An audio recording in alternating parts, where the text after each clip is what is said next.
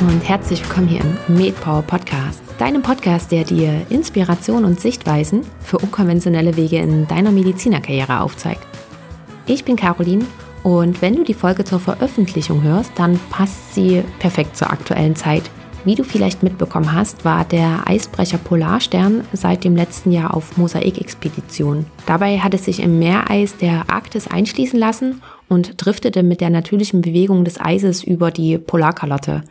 Tja, und seit Montag, also seit dem 12. Oktober 2020, ist sie wieder zurück in Bremerhaven. Daher freue ich mich, dieses Interview mit dir heute zu teilen. Mein Gast ist Frau Dr. Petra Gößmann-Lange. Sie ist Fachärztin für Chirurgie und sie war nicht nur als Ärztin mit auf der Polarstern im Rahmen der Mosaik-Expedition, sondern sie konnte zuvor auch schon Erfahrungen sammeln, da allerdings in der Antarktis, denn da war sie zur Überwinterung auf der Neumeier 3 Station und dort war sie für die medizinische Versorgung und für die Stationsleitung zuständig. Also du siehst schon, es ist ein super spannendes Interview geworden und ja, das nicht nur, weil die Polarstern mit ihrer Expedition natürlich auch sehr großes mediales Interesse geweckt hatte, beziehungsweise auch große mediale Präsenz hatte, sondern weil dies auch eine Tätigkeit ist, die, ja, also generell da mitzufahren, ist nur wenigen vorbehalten. Und dann auch noch als Ärztin oder als Arzt mit dabei zu sein, sowas macht man ja auch nicht jeden Tag. genau, also von daher es ist ein spannendes Interview geworden mit ganz, ganz vielen interessanten Einblicken. Und genau, jetzt höre ich aber erstmal auf zu reden, sondern äh, leite direkt weiter zum Interview und wünsche dir ganz viel Spaß dabei. Heute begrüße ich Dr. Petra Gößmann-Lange. Ich freue mich riesig, dass Sie da sind. Herzlich willkommen. Vielen Dank für die Einladung auch. Sehr, sehr gerne. Ähm, Frau Gößmann-Lange, das ist nämlich ein Interview, auf das ich mich richtig doll gefreut habe, weil es ganz einfach so spannend ist, was Sie machen. Das ist auch in der Vorbereitung dazu, dachte ich, oh, ich, ich freue mich so sehr auf dieses Interview und habe so viele Fragen. Von daher bin ich super gespannt, was Sie heute alles zu erzählen haben. Der Grund ist nämlich der, dass Sie ähm, waren nämlich zum einen 2014 als Stationsleiterin der Neumeier 3 Station in der Antarktis tätig und jetzt waren Sie erst kürzlich mit der Polarstern auf dieser Mosaik-Expedition. Da bin ich super gespannt, was Sie uns dazu erzählen haben. Und meine erste Frage ist dahingehend, war das alles Zufall, dass das so gekommen ist oder haben Sie das von langer Hand geplant? Eigentlich kann man das gar nicht planen. Das war, es hat sich irgendwie so ergeben, muss man sagen. Das fing eigentlich an mit einer Stellenanzeige im, in der Marburger Bundzeitung vor, ich glaube 2010 muss das gewesen sein. Und wie das dann so ist, man bleibt irgendwie manchmal an so, an so einer Stellenanzeige einfach hängen. So, hm, so richtig, ja, nie dran gedacht, aber hört sich interessant an. Und ja, so ein bisschen drüber nachgedacht, und dann waren aber die Kinder noch in der Schule und hatte dann einfach noch nicht so, war gerade auch mit dem Fahrrad fertig und war noch nicht so, so dafür bereit. Und dann habe das erstmal noch mal ein bisschen weiter weggeschoben, aber noch nicht so ganz aus dem Kopf äh, verloren. Und dann war 2014 äh, war das nochmal im Ärzteblatt, diese Stellen, die gleiche Stellenanzeige. Und also jetzt, jetzt probierst du es einfach mal. Kinder waren dann auch schon größer, der Große war schon aus dem Haus. Und ähm, ja, habe ich mich beworben. Für 2014 war die Stelle dann schon vergeben, aber 2015 bin ich dann genommen worden. Das war die Stelle an der Neumeier 3 Station. Auf der Neumeier Station, genau. Mhm. Ja, und das äh, war ich dann jetzt ein Jahr und ja, am Ende der, dieser Überwinterung, wenn man schon wieder zu Hause ist, hat man dann nochmal ein Abschlussgespräch mit den ganzen Betreuern und allen Beteiligten und dann wurde ich äh, von der von dem damaligen Chef der Reederei angesprochen, ob ich mir auch vorstellen könnte, auf der Polarstern zu fahren. Und ja, dann habe ich aber erst noch wieder im Krankenhaus angefangen, ganz normal zu arbeiten. Und dann stand Mosaik an und dann bin ich tatsächlich nochmal gefragt worden, ob ich mir das auch vorstellen könnte, an, an Mosaik teilzunehmen. Und da konnten Sie auch ja. nicht Nein sagen, nachdem Sie nee. die letzte Erfahrung schon gemacht haben. Nee, also auch das spukte halt noch so ein bisschen im Kopf rum. Also Polarstern, auch das war dann irgendwie, auch einem, im Rahmen der Vorbereitung für Neumeier war ich dann auch eine ganze Woche lang immer im Hospital auf der, äh, auf der Polarstern und dann auch mich mit dem Stationsarzt dort auch unterhalten und ja, also so ein bisschen spukte das halt im Kopf rum.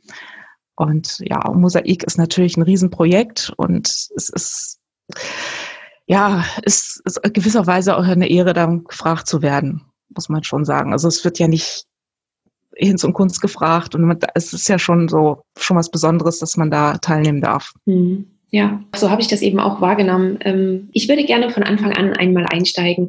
Und Sie haben Ihren Facharzt für Chirurgie gemacht, haben Sie gesagt. Und dann kam da diese Stellenanzeige. Ganz ehrlich, ich hätte jetzt nicht damit gerechnet, dass Sie über eine Stellenanzeige zur Neumeier Station gekommen sind, dass das sozusagen in Anführungsstrichen so banal war, so ein, so ein normaler Weg. Das heißt, Sie haben sich dann auch ganz einfach beworben und äh, erzählen Sie uns einmal bitte, wie war dann so dieses Auswahlverfahren, wie waren die Gespräche, mussten Sie auch noch bestimmte Tests dafür machen? Ja, ganz normal. Also Stelle wird jedes Jahr ausgeschrieben und dann äh, hatte ich mich dann ganz normal mit ganz normal äh, Portfolio dann äh, beworben und bin dann im, glaub, im April zum Vorstellungsgespräch gewesen. Und da sitzt man oder damals war es dann so, wir saßen im großen Raum mit, was ich, vier, fünf Leuten vom Alfred-Wegener-Institut, die ja die äh, Neumar-Station betreiben. Und ja, dann ging es auch um die Motivation, wenig um, tatsächlich relativ wenig um äh, Medizin, sondern eigentlich auch vorwiegend auch, wie man sich das so vorstellt, wie das, äh, wie ähm, ja, teamfähig man ist, wie man sich so auch äh, das vorstellt, so das Leben in einer WG, weil man muss ja schon sagen, ist ja WG extrem, so im Nachhinein. Und also wie man sich so ein Zusammenleben äh, vorstellt. Und ja, also insgesamt hat das äh, zwei Stunden gedauert, dieses Vorstellungsgespräch. Ich war danach auch ziemlich geplättet. Also ein Kollege dort hatte dann so, ich glaube, zwei DIN A4 Seiten mit Fragen, aber wirklich relativ wenig Medizin, sondern tatsächlich mehr ähm, so Allgemeines, wie man, um einfach den Menschen, der, der dahin möchte, einfach näher kennenzulernen, um dann auch eine vernünftige Gruppe zusammenzustellen, die auch, sag mal, möglichst homogen ist und ähm, oder ja, wo wenig Konfliktpotenzial während dieser Zeit dann äh, entsteht, dann zusammenzukriegen. Saßen Sie in diesem Bewerbungsgespräch alleine oder auch noch mit anderen Bewerbungen für Ihre Stelle? Nee, waren allein, war alleine. Ja.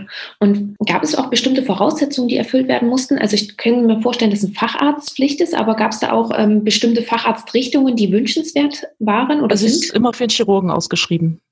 Ah, es muss ein Chirurg sein. Es ist ein Chirurg. Genau.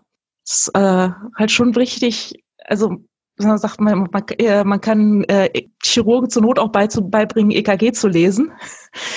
ähm, aber man kriegt Internisten oder Neurologen nicht beigebracht, im, im halben Jahr oder im, im, Vierteljahr irgendwie eine größere Operation zu machen. Das ist schwierig, glaube ich. Diese, dieses Handwerk ist schwierig beizubringen. Also ein Chirurg kann zur Not auch denken, aber aber eben äh, Internist Handwerk ist eben ist eben schwierig häufig. Ne? Ja, ja, verstehe. Mhm.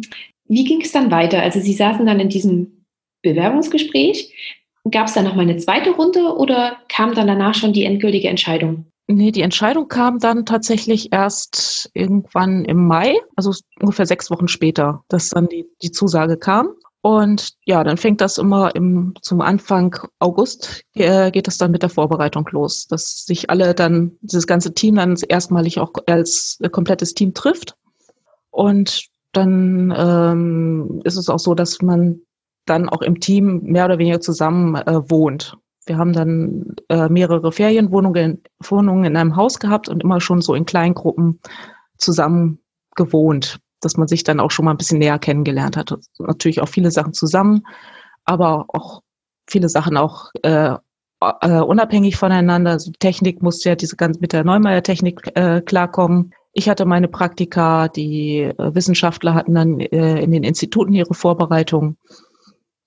Aber dass man so sich dann doch mindestens äh, mehrmals die Woche dann doch getroffen hat und äh, mehr oder weniger zusammen gewohnt hat. Mhm. Okay. Wann war der Abflug? Wann sind Sie hingeflogen zur Überwinterung? Das war dann im Dezember, Mitte Dezember 2013. Nee, 2014, Entschuldigung. Das heißt, Sie haben fast vier Monate vorher haben Sie mit der Vorbereitung dafür begonnen. Ja, genau. Und wie haben Sie das aber parallel gemacht? Weil Sie waren ja bestimmt auch noch äh, normal in der Klinik tätig. Nee, ich äh, war dann, äh, also ich war dann übers äh, Alfred Wegener Institut ins, äh, angestellt und war in der Zeit äh, in der Klinik beurlaubt. Also das ah, okay. war schon Vollzeit. Also das war nicht nebenher. Das, das kann man, das kann man gar nicht machen. Also ab Vorbereitung muss man wirklich Vollzeit einplanen für das Alfred-Wegener-Institut. Genau. Mhm. genau. Okay. Wo hat das dann stattgefunden? War das deutschlandweit immer mal woanders oder alles in, in Bremerhaven? Also bei mir war das meiste in Bremerhaven. Ähm, die Wissenschaftler, die sind dann schon ein bisschen rumgelaufen, äh, durch, äh, durch Deutschland gefahren, weil ähm, da auch bestimmte andere Institute ähm, da ihre Projekte auf Neumeier haben. Und dann mussten sie auch mal nach, nach Potsdam oder irgendwo anders, äh, noch woanders hin. Und auch die, äh, die Technik, die mussten halt auch gelegentlich mal irgendwie reisen, weil dann von irgendeiner Firma, die da eine Maschine stehen hat, die dann halt etwas außerhalb waren, da mussten sie dann schon ein bisschen durch die Gegend fahren. Ja gut, und der Bergkurs war in, im Ötztal, da mussten wir ja auch noch hin, Gletscherkurs. Das hatten sie auch noch. Gletscherkurs und äh, Feuerlöschen, also Brandschutzkurs, der war dann in Neustadt an der Ostsee. Okay. So ein Gletscherkurs klingt ja ziemlich spannend. Ja. wie, wie, lange waren Sie denn da und was genau mussten Sie da machen? Also es ist eine gute Woche und es geht ja darum, dass auch in der Antarktis ähm, im Schelfeis da so Spalten sind. Und das äh, geht da einfach darum, dass man sich, dass man lernt, aus sich aus den Spalten oder äh, auch oder andere Leute aus den Spalten zu bergen oder erstmal überhaupt den Umgang mit, mit dem Ganzen. Und es ist natürlich auch eine extrem gute teambildende Maßnahme, muss man ja sagen. Man sitzt da oben auf einer Berghütte und im Team und muss sich dann da, muss sich dann da halt auch gegenseitig wieder aus, aus den Spalten ziehen und äh, ja, es ist körperlich relativ anstrengend, aber eben auch äh, extrem gut für fürs Teambuilding, weil man sich da wirklich gut kennenlernt. Ja, na klar, weil man die ganze Zeit auf so engem Raum dann zusammen ist und genau ganz da ja. nichts anderes so gemacht, genau. Mm, Sie haben es gerade schon angesprochen, Sie waren da mit dem ganzen Team. Ich habe mal nachgeschaut. Also, also ein Team auf der Neumeier Station besteht aus Geophysikern, Meteorologen, Luftchemikern, Funkern, Elektriker, Ingenieuren, einem Koch, ja. Sie als Ärztin. Und ich glaube, Sie sind auch das einzige medizinische Personal, oder? Ich habe jedenfalls genau. nichts weiteres gefunden. Hm. Genau, ich bin da alleine. Und zeitgleich ist es auch immer so, dass der Arzt oder die Ärztin vor Ort die Stationsleitung hat. Das ist richtig, ja.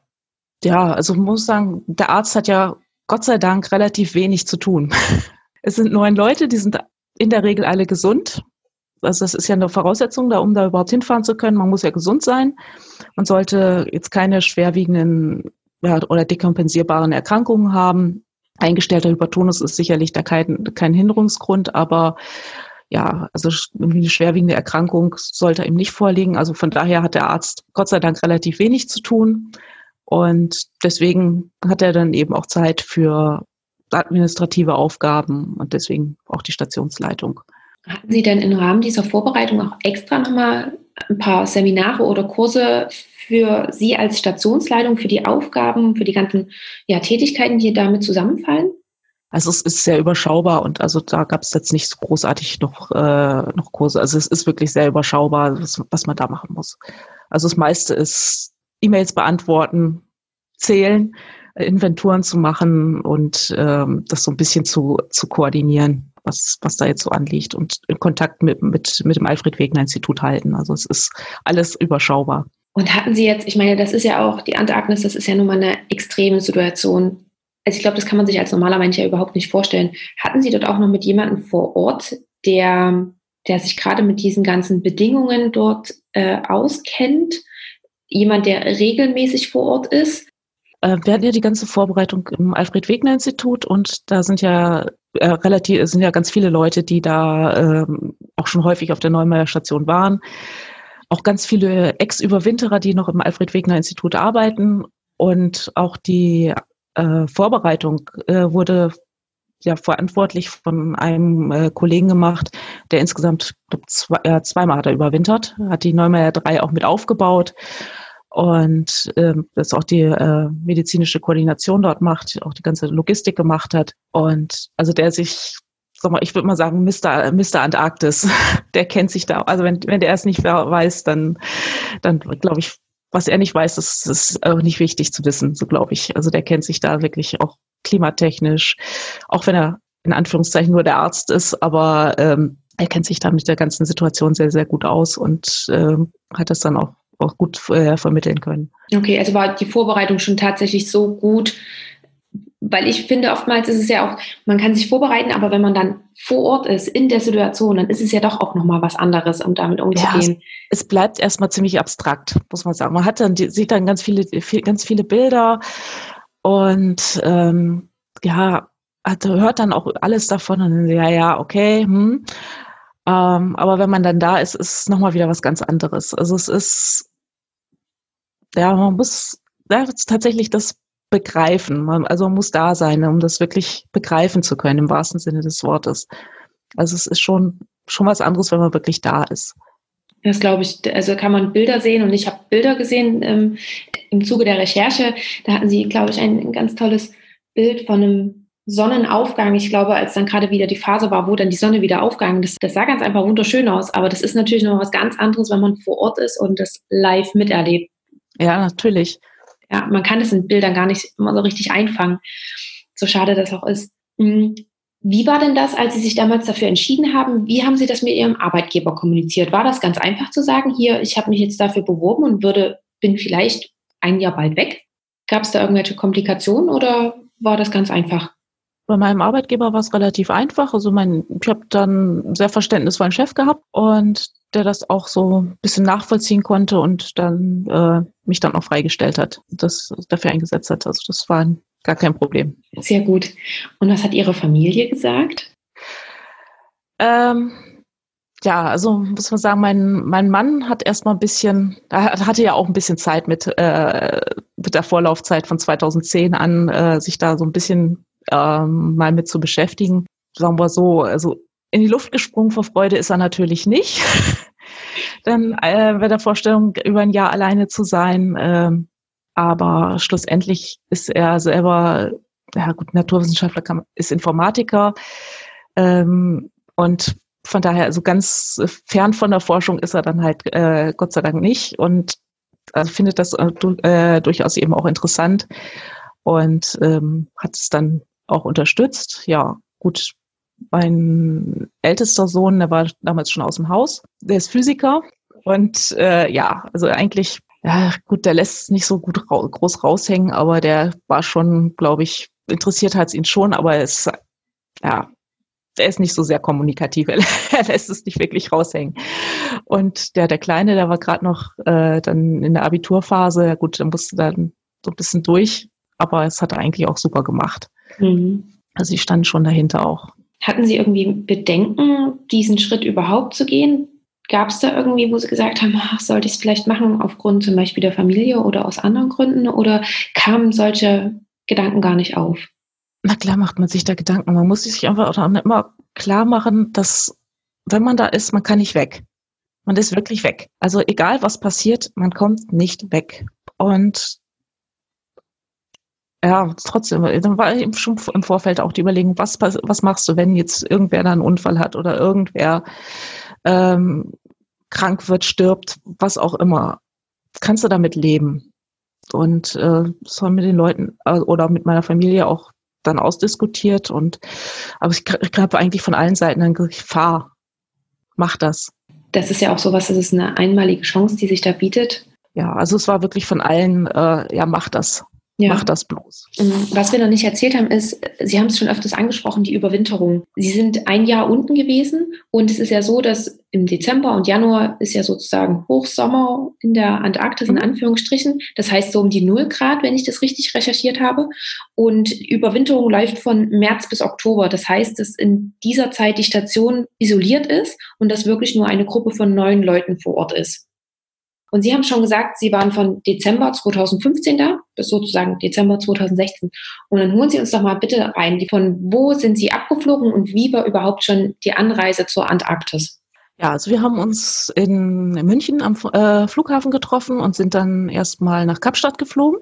Und äh, in Kapstadt ist äh, sozusagen, gibt es eine ich würde sagen, äh, äh, Fluggesellschaft, die sich auf äh, Flüge in die Antarktis spezialisiert hat, gerade für diese Forschungsstation, äh, ganz gesamten Forschungsstationen. Es sind ja über 40 äh, Forschungsstat äh, Forschungsstationen in der äh, gesamten Antarktis und in dem Bereich, wo die Neumeier Station ist, äh, Drowning Maudland, die ganzen der Nationen haben sich dann zusammengeschlossen und haben halt diese Fluggesellschaft auf die Beine gestellt. Und dann ging das ähm, nach so einem Check der Ausrüstung, sind wir dann, als das Wetter passte, von Kapstadt aus nach äh, Novo Runway. Das ist praktisch an der Küste, äh, an der äh, russischen Station Novolazarevskaya dahin geflogen mit so einer russischen Transportmaschine, der Ilyushin. Und ja, dann äh, von Novo Runway aus mit, mit so kleinen äh, Basler Maschinen dann auf die Neumeier Station. Das heißt, wie lange können wir uns diese Anreise vorstellen?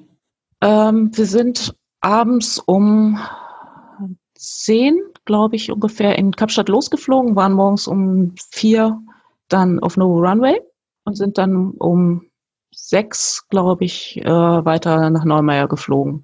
Also wir sind ziemlich gut durchgekommen. Unsere Vorgängertruppe, die mussten eine Woche auf No Runway verbringen, weil es schlechtes Wetter war und die nicht weiterfliegen konnten. Also man ist da extrem auf, auch aufs Wetter angewiesen und ähm, also die saßen dann eine Woche auf Novo Runway am Container fest. Okay. Hatten Sie da nochmal Glück gehabt? Ja, also wir sind sehr gut durchgekommen. Ja, und, und wie ist das, als Sie angekommen sind? Da ist dann sozusagen noch die, die Crew von dem letzten Jahr ist dann da und Sie machen sozusagen eine Übergabe, oder? Genau, einen Monat, einen guten Monat ist Übergabe. Ah, doch so lange. Ja, ja. Also man braucht, ja, man braucht auch Zeit, um sich da so ein bisschen zu akklimatisieren, bis man da überhaupt die ganzen Ecken da auf Neumeier kennt. Und äh, ja, auch gerade bei der, bei der Wissenschaft und auch der Technik, die brauchen schon die Zeit. Da sind, laufen ja auch noch, äh, so mal, Arbeiten nebenher. Dann ist die Neumeier-Versorgung. Das heißt, ähm, da wird ja auch sagen wir, die Vorräte wieder aufgestockt, äh, aufgestockt. Und das läuft ja alles so nebenher und dann ist dann eben die äh, Vorbereitung. Also man braucht schon die Zeit. Man muss auch sagen, es geht alles auch ein bisschen langsamer bei der Kälte. Ja, das, das kann ich mir vorstellen. Also wie gesagt, laut Internet ist Hochsommer, das heißt um die 0 Grad. Sind es wirklich um die 0 Grad? Fühlt sich das auch so an oder fühlt sich das dann dort kälter an? Nee, fast. Also anfangs dachte ich so, als, also der erste Schritt in der Antarktis dachte ich, oh scheiße, ist das kalt. Also es war drei Uhr morgens, die äh, standen dann auf No Runway, die Sonne schien, es war strahlender Sonnenschein, aber es war total windig. Und, das, und so, ich glaube, minus drei Grad oder so waren es. Aber ich dachte, oh Gott, ist das kalt, das soll es jetzt ein ganzes Jahr aushalten. Aber man gewöhnt sich tatsächlich dran und ähm, was im ähm, Unterschied zu Deutschland anders ist, ist einfach, es ist trockene Luft. Es ist eine trockene Kälte. Also es fühlt sich, äh, wenn es relativ windstill ist, nicht ganz so kalt an, weil es einfach trockener ist. Ähm, beim Windchill hat man, kann man natürlich, äh, gibt so Tabellen, äh, kann man so einige Grad dann manchmal dazu rechnen. Aber es ist eine andere Kälte als, als in Deutschland. Da fällt mir gerade noch ein, wie haben Sie sich denn darauf vorbereitet, in dem Sinne von, was nehme ich mit, was packe ich in meinen Koffer ein? Bekommt man dann auch ähm, Sachen gestellt, Winterjacken und sowas ja, ähnliches, also gerade für, für die ganze Autoausrüstung? Polarausrüstung wird gestellt. Das hat ja auch einen Sicherheitsaspekt, muss man ähm, einfach zugeben. Ähm, sonst kommt der eine mit irgendwelchen Aldi-Hosen an und der andere mit, weiß ich, hochpreisigen Sachen, sondern es ist halt auch ein Sicherheitsfaktor. Und das äh, Alfred-Wegener-Institut hat ein äh, Bekleidungslager und da gibt es dann ganzen Polaranzüge, die Unterwäsche und, und also wirklich, äh, was man da so braucht, äh, gibt es dann äh, aus dem Bekleidungslager. Und für sich selber bringt man, also eigentlich nur Sachen mit, die, also so Alltagskleidung. Also in der Station mhm. sind ja, je nachdem, wie gut man sich mit dem Ingenieur kann, der, der, der die äh, Raumtemperatur einstellt, aber es ist normale Raumtemperatur wie zu Hause auch. Also das heißt, man kann in ganz normalen, äh, in ganz normaler Kleidung durch die Station laufen. Braucht da jetzt keine dicken Sachen. Und im Endeffekt, ja, so Sachen für drei, vier Wochen, die man so mitnimmt und äh, dann noch so Sachen für die Freizeit. Man muss sich ja ein bisschen da auch beschäftigen. Ja, da, da kommen wir nachher auch noch drauf zu sprechen. Das habe ich mir auf alle Fälle als Frage mit aufgeschrieben. Und weil Sie es aber auch angesprochen haben, die Vorräte müssen aufgefüllt werden. Haben Sie denn sozusagen die Vorräte mit Ihrer Anreise alle schon mitgebracht oder wird man auch zwischenzeitlich nochmal irgendwie versorgt?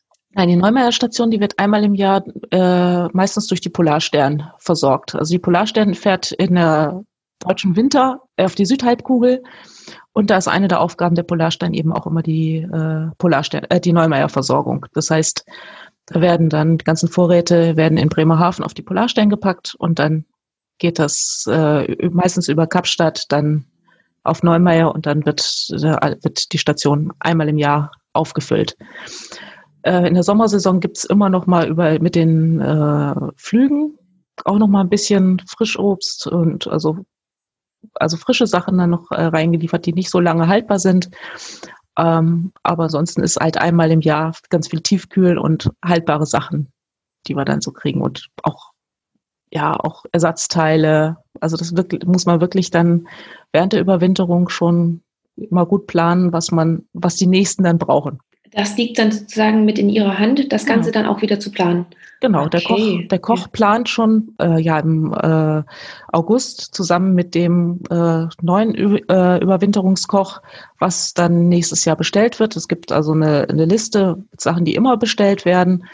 Und ähm, man kann natürlich immer noch seine speziellen Wünsche dann auch äußern. Ähm, Hospital auch muss man gucken, was ist verbraucht worden, was läuft ab, auch das wird alles immer schon so Mitte des Jahres geordert, weil es muss ja auch erstmal dann äh, runter mit, dem Schiff. Und, äh, bis das dann immer alles da ist, man hat ja auch Lieferzeiten, das wird also Mitte des Jahres, Juli, August, äh, müssen dann die, die Bestellungen schon fertig sein. Und dann, dass das alles noch da, alles ankommen kann. Wenn mal kurzfristig was kaputt geht, dann klar, macht man auch alles möglich, aber äh, das ist dann alles immer schon auch Aufgabe der Überwinterer, dann zu gucken, was, was brauchen wir. Mhm. Und hatten Sie sich auch explizit nochmal mit Ihrem Vorgänger auch nochmal ähm, persönlich getroffen und nochmal so ein paar Sachen ausgetauscht, ähm, Erfahrungen ausgetauscht?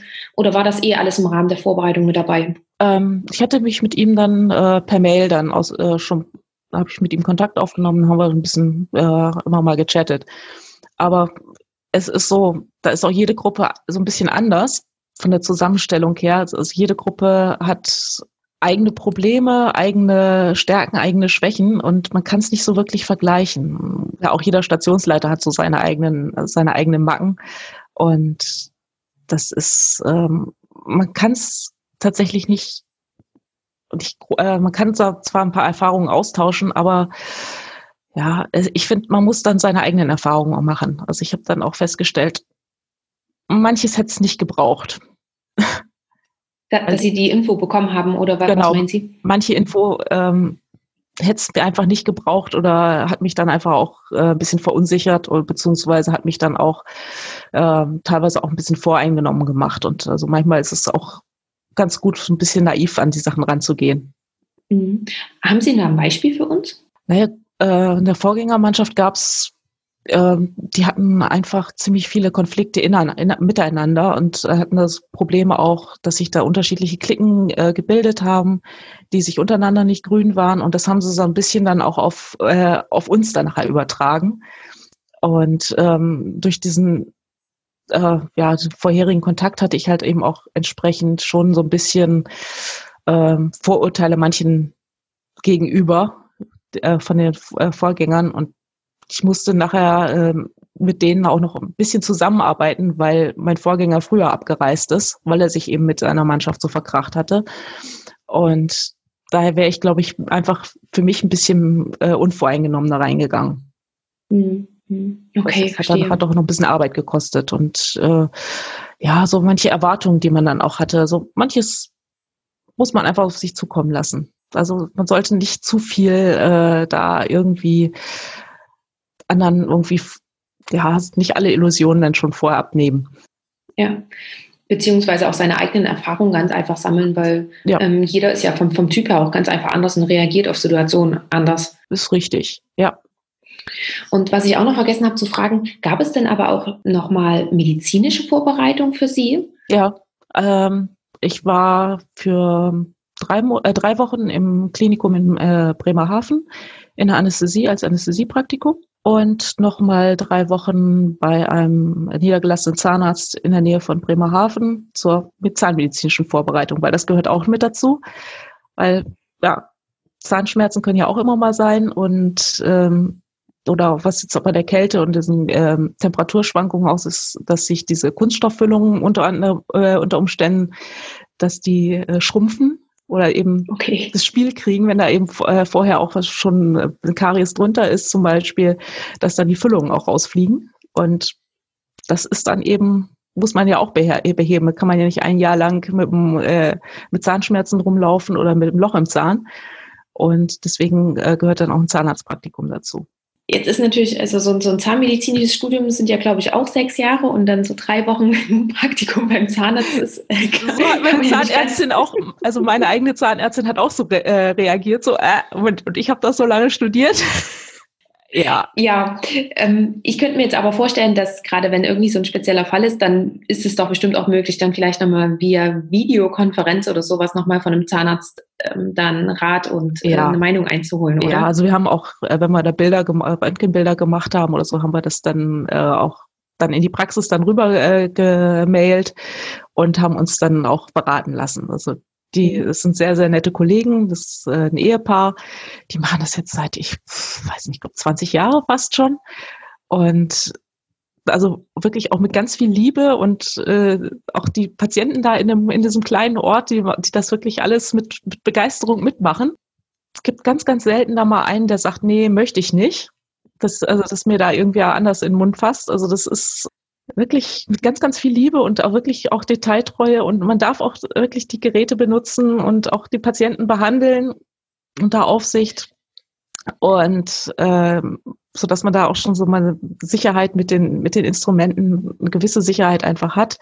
Wobei, wenn man da alleine steht, ist ja dann doch wieder so, äh, was mache ich denn hier?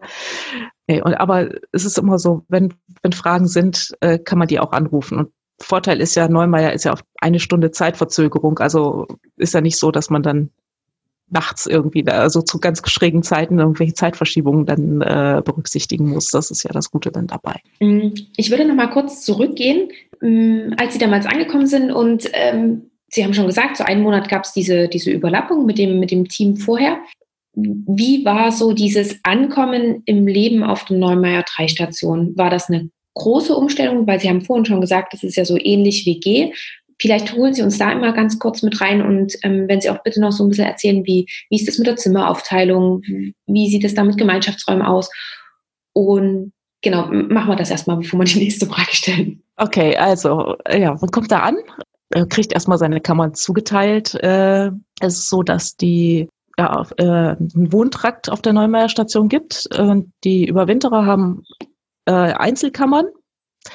Wobei jetzt in der Sommerphase, in der Übergabezeit, ist man maximal zu zweit in, so einer, äh, in, sein, in seinem Zimmer. Und so anfangs in der Sommersaison, sag ich mal, das ist so ein bisschen, ja, das ist ein bisschen wie Klassenfahrt. Ähm, das ist so viel los auf der Station, das sind, sind so viele Leute, es sind ja dann, wenn dann auch diese ganzen Wartungsarbeiten auf der Station sind, sind da fast 60 Leute dann da unterwegs.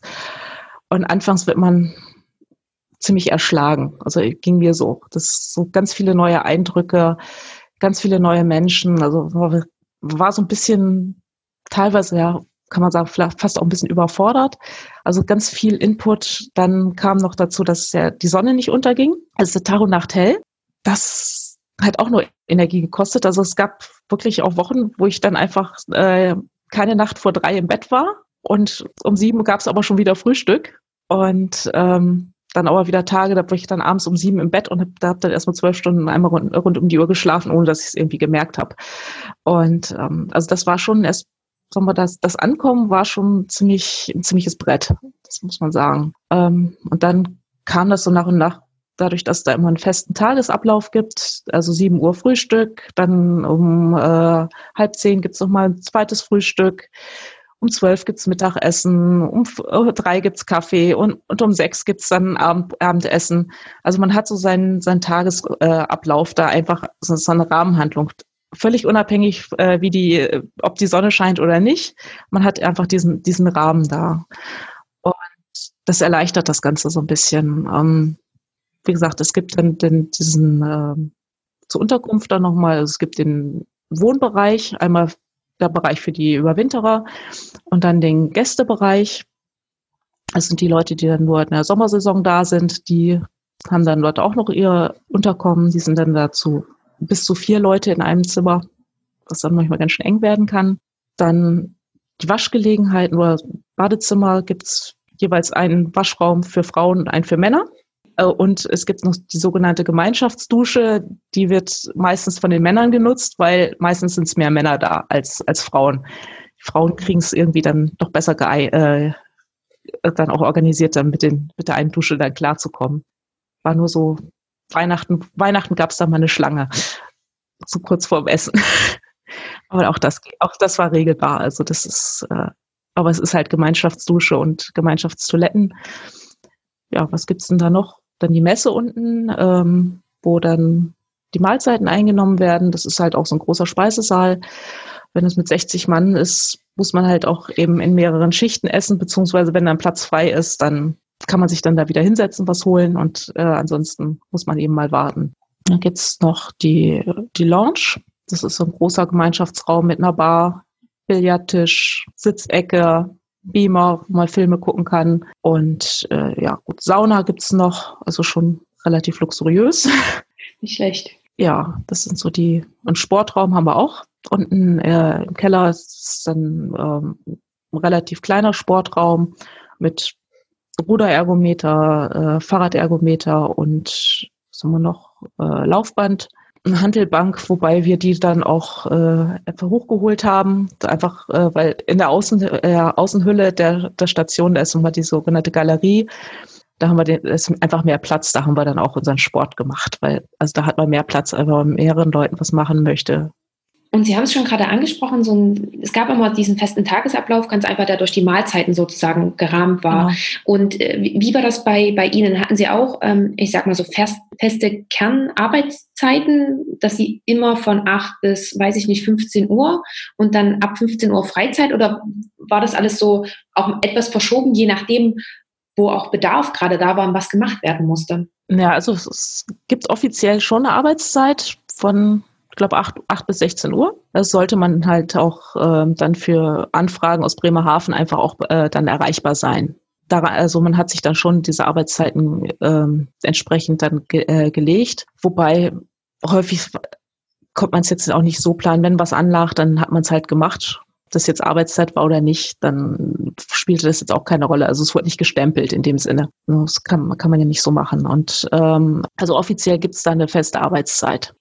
Okay. Und also sozusagen Montag bis Freitag und am Wochenende haben Sie dann ähm, auch frei und müssen ja. nichts machen in dem Sinne. Ja, mhm. es sind dann so bestimmte Sachen, die einfach auch am Wochenende mal anliegen äh, oder wo sich das einfach anbietet, dass man es am Wochenende macht. Wochenende in dem Sinne, wie kann man sagen, das ist, äh, die Wochentage werden so ein bisschen nebensächlicher. Also man muss sich praktisch tatsächlich so Rituale dann auch schaffen, dass man auch merkt, es ist Sonntag weil das ist so ein Tag wie der andere. Man hat nicht so die, diese Reize von außen, dass man weiß, heute ist, heute ist Sonntag oder heute ist äh, irgendwie ein Feiertag. Das ist halt ganz normal. Also es ist halt wie immer. Und ähm, da muss man sich dann selber auch, auch die Woche selber noch strukturieren, dass man einfach auch weiß, welch, welcher Wochentag ist da. Wie haben Sie das für sich gelöst? Also wir haben am Sonntag immer ein Brunch gemacht. Also gab es später Frühstück und das dann als Brunch. Und dann äh, war es auch so, dass häufig entweder ja, unser Stationsingenieur oder ich haben dann äh, selber Kuchen gebacken, haben den Koch dann aus der Küche mal verdrängt und haben einen Kuchen gebacken und dann gab's nachmittags, ähm, haben wir dann so eine Kaffeerunde gemacht und dann hat entweder einer wie so Dia-Show gemacht oder wir haben Film geguckt am Sonntagnachmittag zusammen mit Kaffee und Kuchen. So, das war dann so unser Sonntagsritual. Dann hatten wir Donnerstags gab's immer Serienabend. Haben wir ähm, das hat äh, Battlestar Galactica geguckt komplett okay. durch. Alle, mhm. weiß ich nicht, wie viele Staffeln es gab. Ja, also, ja, was gab's noch? Dann hatten wir dann unsere Sportgruppe zweimal die Woche. Bauch, Beine, Po nach Video. äh, gab's Tischtennisrunde oder ja, montags hatte ich dann häufig mit einem, mit, mit zwei Kollegen dann unseren Saunaabend. Und teilweise ging es auch nach Essen mit. Da würde ich gleich noch mit auf die Freizeit nochmal mit eingehen. Wie haben Sie das auch für sich gelöst, gerade Kontakt zur Außenwelt und auch Kontakt zur Familie zu halten? Ähm, gab es da auch immer feste Tage in der Woche, wenn Sie, dass Sie telefoniert haben oder jeden Tag oder wie, wie haben Sie das gelöst? Nee, also ich habe mit meinem Mann, glaube ich, so jeden zweiten Tag mal telefoniert. Also telefonieren äh, gab es eine Standleitung. Also konnte man auch jederzeit, musste es auch nicht großartig vorher anmelden günstig war meistens nur, dass man äh, für die, die äh, von außen angerufen haben, war es dann äh, ein Ortsgespräch, Deutschlandgespräch. Und ähm, für uns war die erste Minute war frei und danach kostete es, glaube ich, 50 Cent oder so die Minute. Also schlau war immer zu Hause anzurufen, so zu sagen, jetzt und ähm, dann sich anrufen zu lassen. Das war immer die schlauste, die, die, die billigste Variante. Also aber man konnte jederzeit telefonieren. Also das äh, musste man nicht vorher anmelden. Man braucht keine Telefonkarte, nichts. Also es ging über Standleitung, über Satellit. Äh, Internet gab es auch durchgehend. Bisschen langsamer als hier. Also wenn wir skypen wollten, während der Sommersaison geht das gar nicht, wenn da 60 Leute sind. Das braucht zu viel Bandbreite, aber so in der Wintersaison, und man Funker gesagt, du, ich möchte gerne mal Videoskype machen, damit ich meine Leute mal wieder sehe. Und dann hat er da Bandbreite äh, reserviert und dann konnte man dann auch äh, Videoskype machen. Okay. Und ähm, Sie hatten es auch schon angesprochen, Sie haben gerade, Sie haben viel Sport miteinander gemacht oder dann auch ähm, so die Abende oder ähm, die Nachmittage miteinander verbracht. Das ist ja nur so, wenn man irgendwo anders ist, Ärzte ohne Grenzen oder wie auch immer, man kann ja trotzdem immer mal rausgehen. Das stelle ich mir jetzt in der Antarktis etwas schwierig vor. Da kann man ja schlecht sagen, ich gehe mal raus spazieren oder so. Äh, geht. Also geht? wir haben, ja, ja. Also es gibt einen Radius rund um die Station von 1,5 Kilometer. Da liegen auch ähm, zum Beispiel das Spurenstoffobservatorium drin, das äh, Magnetikobservatorium drin. Das ist ein Bereich, in dem man äh, ohne Begleitung sich äh, bewegen darf. Man sollte sich natürlich entsprechend anziehen, also nicht in Schlappen und äh, kurze Hose rausgehen. Und es ist immer empfehlenswert, dann auch ein Funkgerät und ein GPS-Gerät mitzunehmen, weil Wetter schlägt da relativ schnell um und wenn man im Nebel und oder Whiteout-Bedingungen hat, dann findet man auf einmal die Station nicht mehr. Also da ist dann GPS und Funkgerät schon sehr hilfreich. Und äh, man darf also in dem Bereich darf man sich eben selbstständig äh, auch dann bewegen. Ich fand das auch immer ganz äh, ganz schön, weil also wenn man wirklich so so dicht aufeinander hängt, so die ganze Zeit über immer die gleichen Leute sieht, man braucht dann auch mal so eine Auszeit von den von den Leuten. Und es ist immer so, dass da so, mal sagen, 600, 800 Meter von der Station entfernt stehen immer noch so ein paar Container, wo äh, Sachen drin sind, die man für die Station braucht, so Lagercontainer oder ähm, auch so äh, Reisecontainer von den Geophysikern. Und äh, ich habe das immer gemacht, dass ich mir dann ein Funkgerät geschnappt habe und mich dann einfach zu den Containern hin und auf die andere Seite von den Containern gesetzt habe. Dann hat man den Generator von der Station nicht mehr gehört, hat eigentlich nur noch den Wind gehört und ja, zehn Minuten da sitzen und dann war, dann war wieder gut. Was wir auch gemacht haben, einige Leute war, ja, es hieß bei uns immer die Runde um den Gartenzaun. Das heißt, an dieser äh, Begrenzung 1,5 Kilometer ist kein Gartenzaun, das ist halt so virtueller Gartenzaun sind wir dann äh, entweder Skilanglauf oder Joggen gewesen, sind praktisch äh, draußen äh, einmal einen Gartenzaun lang. Also das haben wir dann auch gemacht. Also man kann es schon machen. Und alles, was darüber hinausgeht, sollte man mindestens zu zweit sein. Also wenn man einen Ausflug macht zu den äh, Pinguinen oder ins äh, Sommerlager oder zu den Außenstationen, dann eben immer zu zweit.